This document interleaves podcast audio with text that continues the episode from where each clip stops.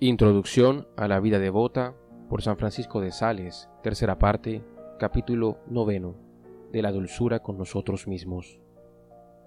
Una de las mejores prácticas de la dulzura en la cual nos deberíamos ejercitar es aquella cuyo objeto somos nosotros mismos, de manera que nunca nos enojemos contra nosotros ni contra nuestras imperfecciones, pues si bien la razón quiere que, cuando cometemos faltas, sintamos descontento y aflicción, Conviene, no obstante, que evitemos un descontento agrio, malhumorado, despechado y colérico. En esto cometen una gran falta muchos que, después de haberse encolerizado, se enojan de haberse enojado, se desazonan de haberse desazonado y sienten despecho de haberlo sentido, porque por este camino tienen el corazón amargado y lleno de malestar, y si bien parece que el segundo enfado ha de destruir el primero, lo cierto es que sirve de entrada y de paso a un nuevo enojo, en cuanto a la primera ocasión se presente,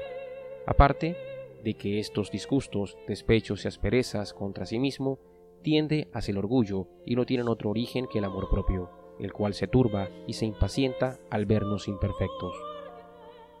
Por lo tanto, el disgusto por nuestras faltas ha de ser tranquilo, sereno y firme, porque así como un juez castiga mejor a los malos dictando sus sentencias según razón y con ánimo tranquilo, que dictándolas con impetuosidad y pasión, pues entonces no castiga las faltas por lo que éstas son, sino por lo que es Él mismo.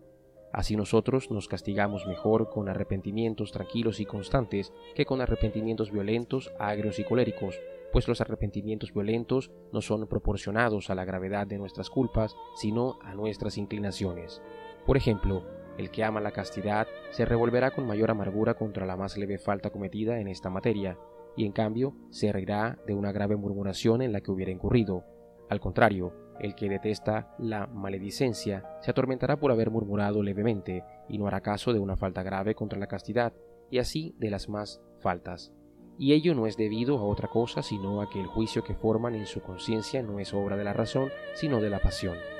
Créeme, Filotea, así como las reprensiones de un padre hechas dulce y cordialmente tienen más eficacia para corregir que los enfados y los enojos, así también cuando nuestro corazón ha cometido alguna falta, si le reprendemos con advertencias dulces y tranquilas, llenas más de compasión que de pasión contra él, y le animamos a enmendarse, el arrepentimiento que concebirá entrará mucho más adentro y le penetrará mejor que no lo haría un arrepentimiento despechado, airado y tempestuoso. En cuanto a mí, si por ejemplo tuviese en grande estima el no caer en el vicio de la vanidad y no obstante hubiese caído en una gran falta, no quisiera reprender a mi corazón de esta manera. Qué miserable y abominable eres, porque después de tantas resoluciones te has dejado vencer por la vanidad. Muere de vergüenza. No levantes los ojos al cielo, ciego, desvergonzado, traidor y desleal a tu Dios,